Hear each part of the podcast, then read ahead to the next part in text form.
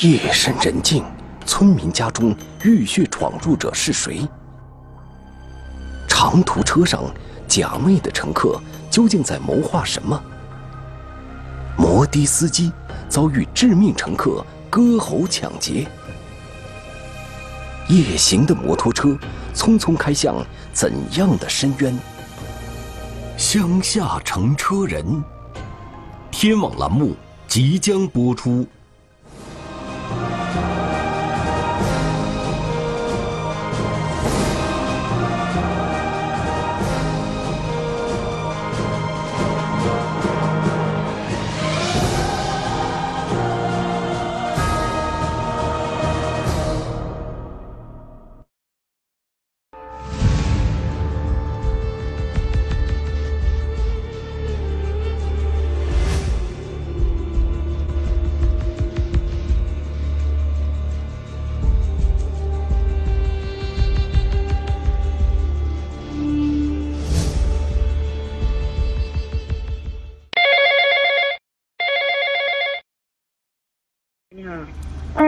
这甘白场这边嗯被抢劫啊，有一个人被抢劫啊，他说啥？在哪个位置？在甘白场。你你你你赶紧喊我幺二零来，他说啥？是个女的吗？男的？男的。现在哪儿的？嘎。哎，他在哪儿的？好，要得好，好。二零一六年五月三号凌晨零点二十分，四川省荣县公安局幺幺零指挥中心接到群众报警。称有人遭到抢劫，身受重伤。当地乐德镇派出所的值班民警接到幺幺零指挥中心的通知后，立即赶往了事发现场。幺幺零只是把情况转给了我们，说的是有人在过水到干白场这个路上看见一个人全身是血。过水到干白场是一条那个水泥路嘛，水泥路大概有两三公里，我们具体也不知道这个受害人在哪。报案人所称的地点位于荣县乐德镇一个叫干白场的小村子。由于乡间小路没有路名，很难确定报案人所说的具体位置。民警只能利用警车的车灯，在村路上仔细寻找。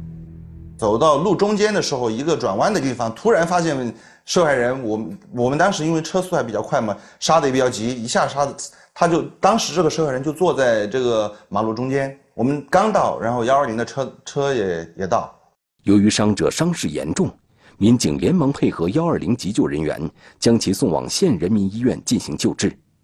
与此同时，接到消息的荣县公安局刑警大队民警也赶到了医院。他的颈部嘛，用衣服之类的东西那个缠绕和包裹着，然后衣服和那个嗯，这上面已经被那个血迹给浸透了。到医院的时候。他都还在流血，一直在流，流血不止。所以说，嗯，那个流的血量大了，因为我们干这个干久了嘛，知道你那个血大概流流多少，是不是？然后，我们当时是挺吓人的。伤者颈部受到严重刀伤，大量出血，被送到医院时意识模糊，生命危在旦夕。万一这个人就这样走了，或者是我们什么信息都不知道，那我们也要尝试着和他沟通。从伤者颈部的刀伤来看，这应该是一起故意伤害的刑事案件。但行凶者是谁？只有抢救中的受害人可以提供线索。但是他有一点意识，然后医生一边在跟他治疗，然后我们都就在医院和他沟通，问了简简单的问了他一些情况。民警经过询问得知，受害人姓黄，是当地一名开摩的的司机。案发前。也就是二零一六年五月二号深夜，黄某从荣县西门客运站搭载了一名二十多岁的年轻男子前往甘白场村。就在快到目的地的时候，这名男子突然从背后袭击了黄某。他从摩托车上摔下来的时候，他说的是，那人那个人还拿刀来划他。好像是要置他于死地，后来他是装死。嫌疑人以为他已经快死了嘛，就把他身上的手机啊、东西啊都收了，身上手机搜查就扔了，扔了过后把他摩托车骑着跑了。由于受害人伤势严重，需要抢救，无法再向民警提供更多的线索，于是，民警联系了当晚的报案人。他是说的，晚上他们家还没关门，有一些活还没干完呢。然后浑身是血的一个男子捂着脖子，告诉他们他被抢劫了，叫他们报帮他报警。他知道的情况也就是这些，现在他也不知道更多的情况。由于事发突然，报案人也只是帮助受害人报了警，对于其他情况一无所知。在这种情况下，民警只能试着去寻找案发的现场，看能不能从那里得到有价值的线索。但是我们到达那个报案的人的那个地方去，发现这个公路上嘛有很多血迹嘛，然后我们就就迎着这个血迹往前搜索嘛，然后就发现那里公路旁边那个草丛嘛，呃很杂乱，然后一看那里都明显的发生了明显的有那个搏斗的痕迹嘛，所以我们当时分析这里就是那个中心现场嘛。民警在案发现场进行了仔细的勘查。然后在这个现场的附近，发现有什么驾驶证呀、行驶证呀，另外还有一部手机，在旁边还有一瓶那个矿泉水瓶，这是我们现场勘查的一个基本情况。因为现场我们一切有关于可能与案件有有关的东西都会提取，因为这个东西可能就会成为呃破案的关键。民警在现场没有找到受害人黄某的摩托车，也无法判断嫌疑人是往哪个方向逃走的。民警们面对的就如同这茫茫黑夜，充满了太多的未知与疑问。人潮涌动的车站，线索隐藏在哪里？远道而来的客车，凶手是否藏匿其中？他们在上面。看见了这个嫌疑人，能够清晰的看到他的轮廓。视频追踪，发现深夜乘客来自成都。不同寻常的矿泉水瓶，能否成为破案关键？呃，直筒的那种，特别是它的那个瓶盖的那个地方没有弧度。乡下乘车人，天网栏目正在播出。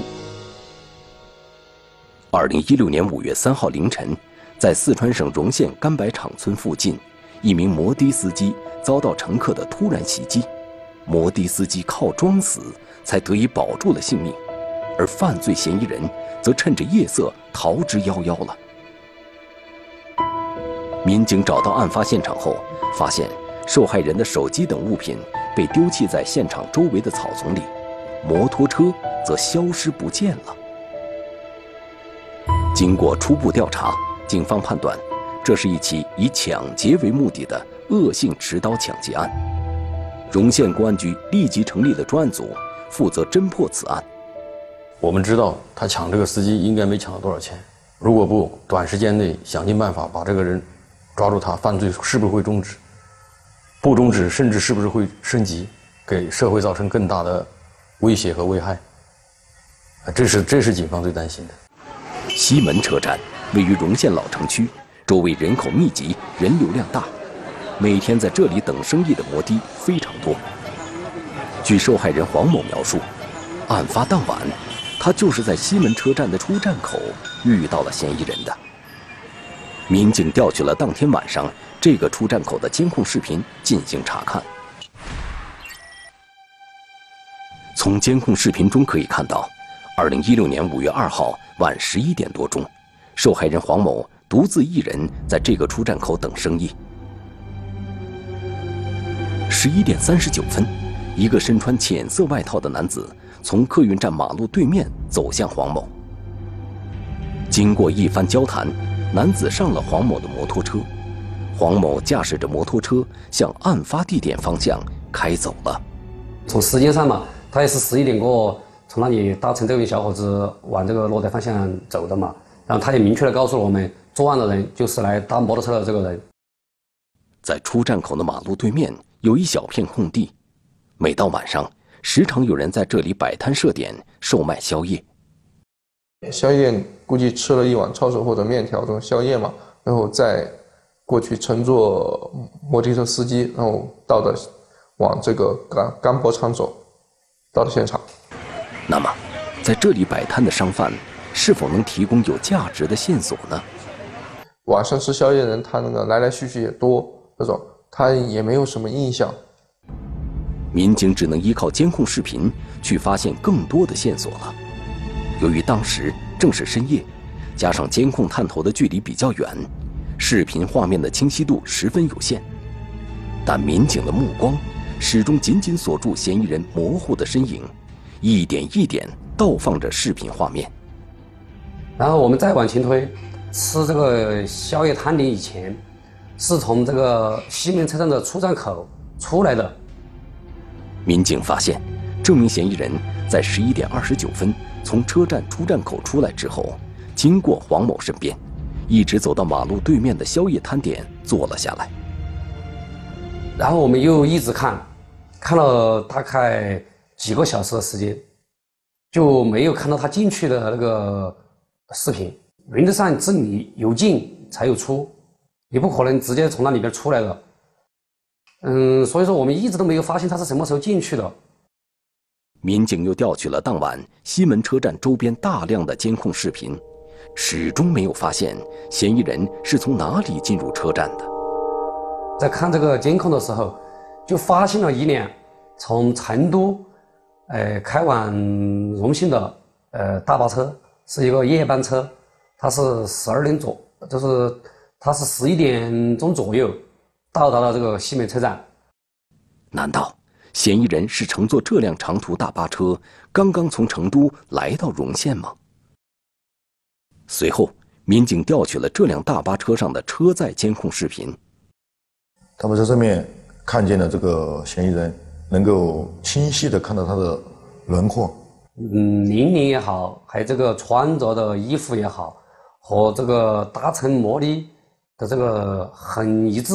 也很相似的一个人。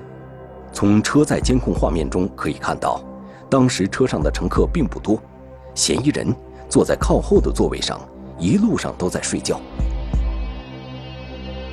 这名嫌疑人身穿带有横条纹的灰色外套、淡蓝色衬衫、灰色休闲裤，于当晚二十三点十六分下了这辆大巴车。从衣着特征和时间点分析，警方判断。嫌疑人极有可能是从这辆客车的起点成都市来到荣县的。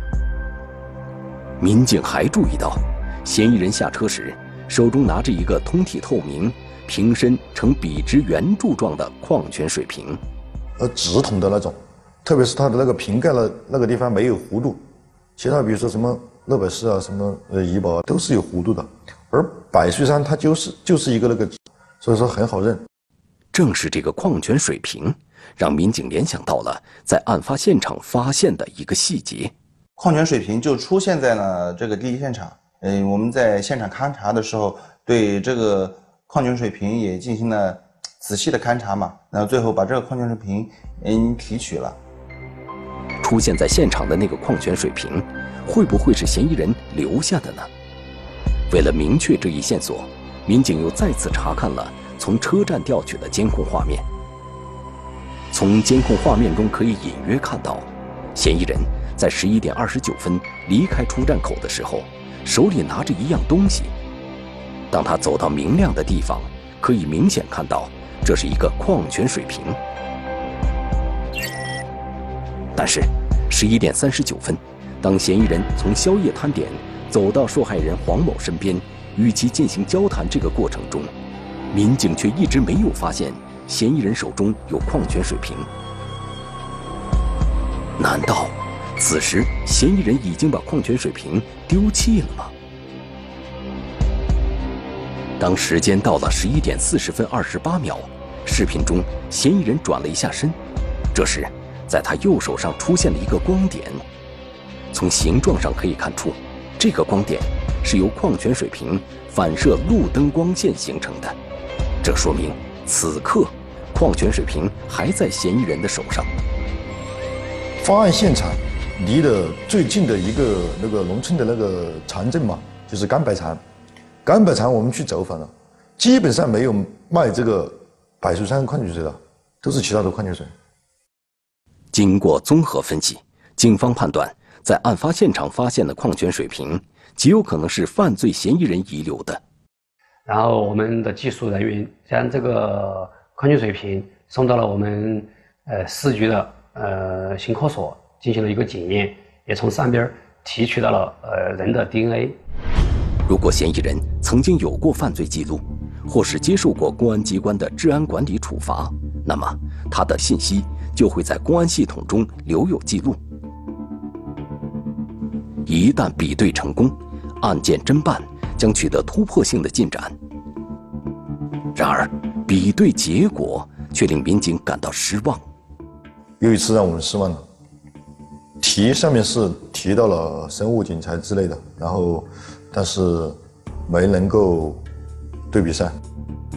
现在，警方面对着两种可能：一是犯罪嫌疑人完全没有犯罪前科；二是现场发现的矿泉水瓶与犯罪嫌疑人毫无关系。不论就其中的哪一种可能，都使得案情变得更加扑朔迷离。失而复得，被抢走的摩托车神秘出现。他把这个摩托车放到这里以后，这个人又到哪里去了？现场也没有监控，也没有群众能注意到这个事情。转战成都，依然没有收获，因为他的那个成都的公交车实在太多太多。你没办法判明，线索中断，警方担心嫌疑人犯罪升级。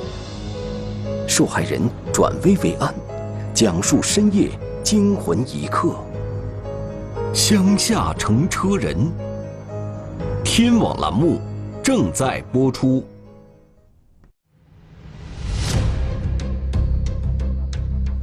二零一六年五月三号凌晨。四川省荣县发生了一起抢劫案，摩的司机身受重伤，生命垂危。通过视频排查，警方在当地的一个长途客运站发现了嫌疑人的身影。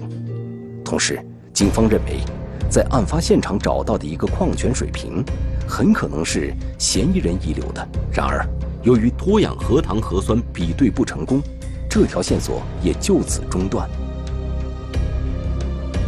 之前，警方判断嫌疑人是搭乘长途客车从成都市来的荣县的。如果利用视频追踪，是否可以查到嫌疑人在成都市的落脚点呢？可以想见，在繁华的成都市这样做成功的几率不大。但荣县警方还是决定要尝试一下。这个大巴车是从成都，成都呃北站，啊发车回来的，到荣县的。然后我们马上又到成都那个车站去，呃，调那个监控视频。与此同时，民警在案发现场周围的几个村镇展开了大范围的摸排，寻找那辆摩托车的下落。派出所的工作嘛，都离不开村区干部。我们在村区干部里都有群嘛，微信群啊、QQ 群啊都有。然后我们把这个车牌是个什么车，然后简要的案情都在我们的 QQ 群、微信群里面。给这些村区干部说了，很快，警方就得到村民反馈回来的消息，有人在乐德镇板栗村李堰场镇的一个商户门口发现一辆无主摩托车，外形、颜色和车牌号都跟警方要找的摩托车完全一致。我们去以后也确认了这辆摩托车就是就是受害人嘛被的被抢走的那辆摩托车，然后也及时的跟刑警大队联系。据村民们反映，五月三号上午，有人看见一个年轻人把这辆摩托车停在路边一个商户的门口，随即便离开了。由于摩托车在当地是比较常用的交通工具，所以一开始并未引起村民的注意。他停到摩托车的地方。挡住了别人的那个摊位嘛，然后别人都在叫，哎，是谁的摩托车？给挪一下，然后到处问了一下，也没人知道这辆摩托车是谁的。因为他的街道也比较小，然后有有什么事，大家几下就知道了。这个村干部听说以后，就马上过过去看的。摩托车虽然找到了，但嫌疑人去了哪儿，还是没有眉目。他把这个摩托车放到这里以后，这个人又到哪里去了？现场也没有监控，也也没也没有什么，也没有群众能注意到这个事情。以摩托车找人的线索中断了，而前往成都进行调查的民警很快就从成都长途车站的监控视频中发现了嫌疑人的身影。在这里，他的手中就拿着一瓶矿泉水，瓶身特点与在荣县客运站出站口看到的嫌疑人手中所拿的矿泉水瓶相同。然后我们又跟着那个视频往回推，然而，成都长途车站附近的人流和车流非常密集，民警的视线追踪嫌疑人到一片公交车站后，便难以再向前推进了。因为他的那个成都的公交车实在太多太多，你没办法判明。我只看到他是从这辆公交车上下来的，你不知道这辆公交车具体是哪一辆。线索一次次中断，时间一分一秒的流逝，办案民警们的内心也越来越焦急。这样断了以后的话，我们当时也在想，当时从案件上来讲，从这个侦查侦查上讲，哎，还是觉得有一点失落。更重要的是，人一天没抓获归案，这种特别这种暴力犯罪啊。啊，他有可能持续下去，甚至有可能犯罪升级。如果已经离开荣县了，我们的第一波围追堵截没堵住，下一步的工作工作量会非常大，工作难度会加大。五月四号，受害人黄某经过抢救，已经度过了危险期，并且可以开口说话了。民警立即赶到医院探望黄某，并询问案发前后的具体经过。黄某说，案发当晚，嫌疑人在西门车站前找到他，称要坐他的车前往干白场村。黄某对这个村子并不熟悉，而且那里属于相对偏僻的郊区。黄某当时犹豫了一下。深夜一般情况下不会搭这种年轻的人的，因为他们也有基本经过这么多年的一种宣传教育嘛，基本上他模拟司机还是有还是有一个比较基本的。一个自我自我保护的一个判断，他也怕出现意外。其实他当时他说他自己也有这种顾虑的，但是黄某又觉得这个年轻人身形单薄，看上去也比较老实，便打消了心头的疑虑。一种侥幸心态，想到也应该也没什么大事，然后还是就打他往这个方向去了。然后但是他想到，哎，他想到也不太远，反正哎，因为他毕竟他说他在那里等了等了很久了。也好不容易有一个生意嘛。黄某骑着摩托车，拉着这名乘客一路向甘白场村开去。摩托车渐渐开出了市区，越走灯光越暗，人越稀少。快要到的时候，一个爬坡的地方，这个搭乘他的这个小伙子就跟他说：“哎，我到了，就在这里，你停一下。”然后他说他刚刚把车一停，还没停稳，他摩托车的小伙子直接。就用刀往他的脖子上，哎，划了。他这个那个手段那么残忍，对不对？然后呃，直接就是要命嘛，一刀下去，一刀下去，再一刀下去，然后那个受害人倒在地下了，满身是血了。受伤的黄某倒在地上一动不动，假装断气。嫌疑人见黄某不动了，便把他身上的五十多块钱翻走了，随后骑着黄某的摩托车逃离了现场。他还是第一反应还是要想到给公安机关报案嘛，还是一个自救嘛，还是一个自救。他就用他自己的衣服把他受伤的地受伤的地方给那个压住，给压住，然后他就起来以后，呃，沿着这个公路，沿着这个公路往荣兴这个方向走，边走就边去敲这个公路旁边的住户的门，呃，希望寻求帮助嘛。案发已经过去几天了。躺在病床上的黄某依然心有余悸。如果当时不是他灵机一动倒地装死的话，恐怕他已经没有机会向民警讲述案发的经过了。而正是这次谈话，为警方提供了一个重要的破案线索。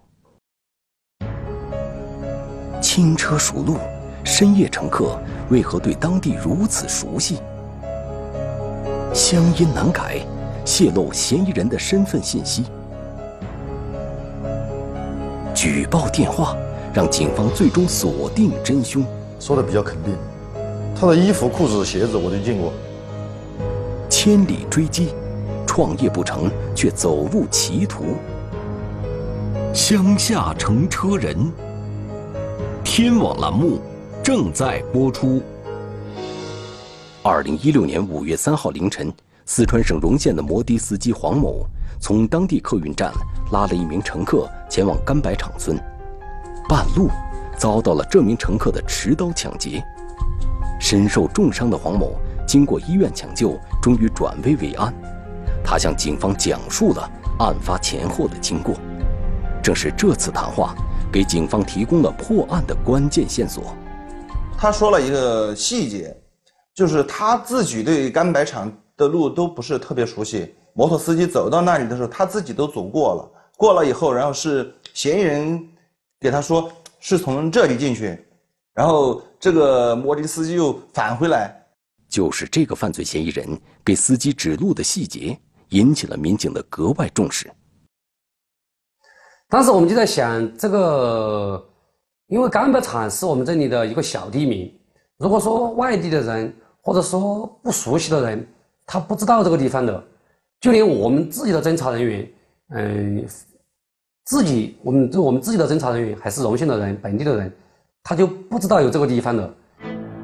而就是这样一个连本地人都不熟悉的小地方，刚刚从成都到达荣县的嫌疑人，却能很明确地说出他的名字，而且在夜里也能轻车熟路地找过来，这说明嫌疑人对这里。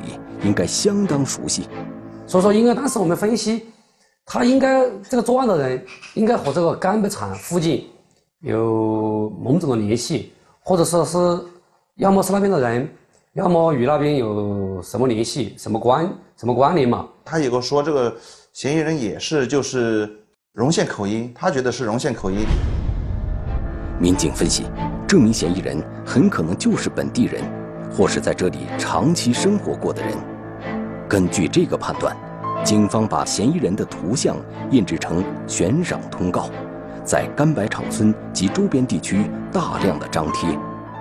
然后我们一方面是沿村道的主干线嘛，比较密集的张贴这个悬赏通告，然后我们也派侦查人员对附近进行这个一个访问，逐家逐家的进行一个访问。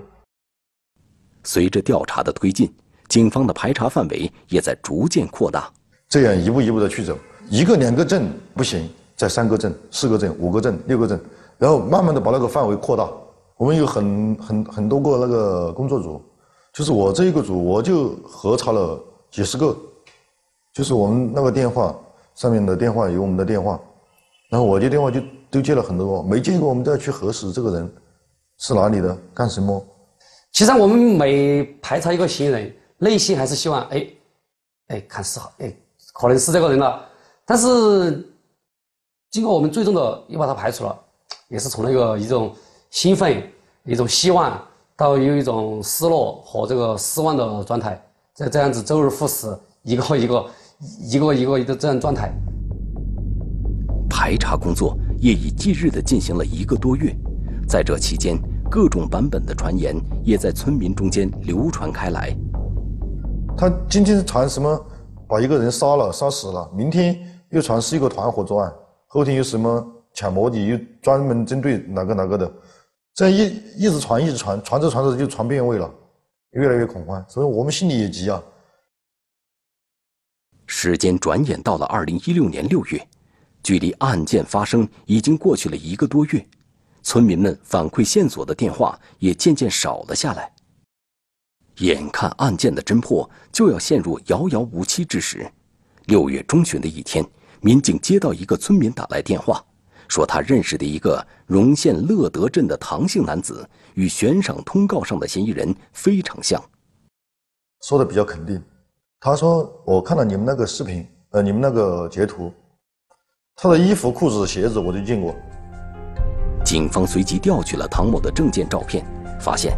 他与监控视频中嫌疑人的相貌特征的确非常接近。唐某二十四岁，原籍荣县乐德镇，父母早年离异后，他随父亲到外地生活，近些年一直在成都市打工。民警经过调查得知，唐某在案发前后的时间段内回过荣县，随后很快又离开了。唐某的衣着穿戴、活动轨迹、生活经历等种种迹象，都表明他具有重大的作案嫌疑。然后通过我们的调查发现，这个唐某某，也就是在案发以后，呃一两天的时间，又返回了成都。返回了成都以后，在成都待了不久，然后又从成都到了常州，去常州打工去了。在得知嫌疑人去向后，荣县警方立即组织警力赶赴常州。在当地警方的配合下，警方很快找到唐某打工的工厂。经过核对工厂的员工登记簿以及厂内工作人员的确认，民警确定当时嫌疑人唐某正在车间里工作。办案民警立即进入厂区，一举将唐某抓获。我们把这个嫌疑人成功抓捕以后，在当地的公安机关就地审讯，一边审讯，然后我们也一边做一些采集他的一些基本信息，比如他的身份信息、指纹信息，还有 DNA 信息。经过比对，唐某的脱氧核糖核酸信息和案发现场发现的矿泉水瓶上提取到的脱氧核糖核酸信息完全一致。在接下来的讯问中，唐某向警方如实交代了自己的犯罪事实。原来，唐某常年在成都的饭店里打工，学了一手厨艺，他便想盘下一间小饭店，自己当老板，不再四处打工。但由于自己没有什么积蓄，又很难找到启动资金，唐某一时间望洋兴叹，愁眉不展。他左思右想，左思右想，后来突然就想到了谋谋生的这个呃抢劫的念头。有这个想法以后，哎，他当天下午就坐了一个客运班车，从成都回到荣县。唐某下车后已经是深夜，他在车站外的宵夜摊点吃了点东西。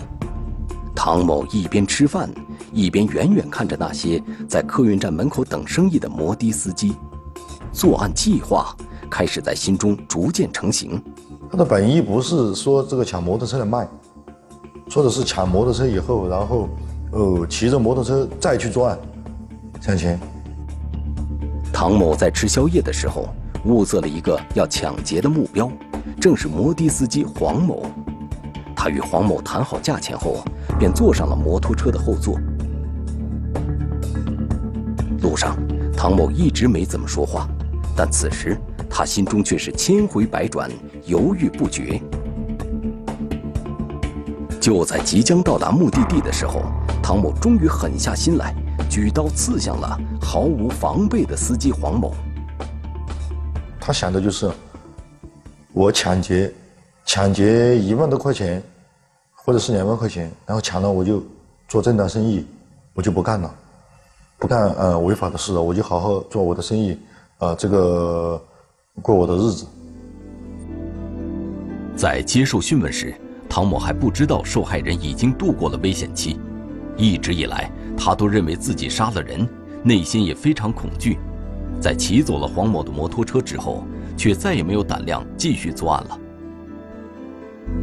第二天一早。唐某把摩托车丢在了乐德镇板栗村李堰场镇的一条街上之后，便逃回了成都市。而荣县警方大力度的侦查行动，让身在成都的唐某坐立不安。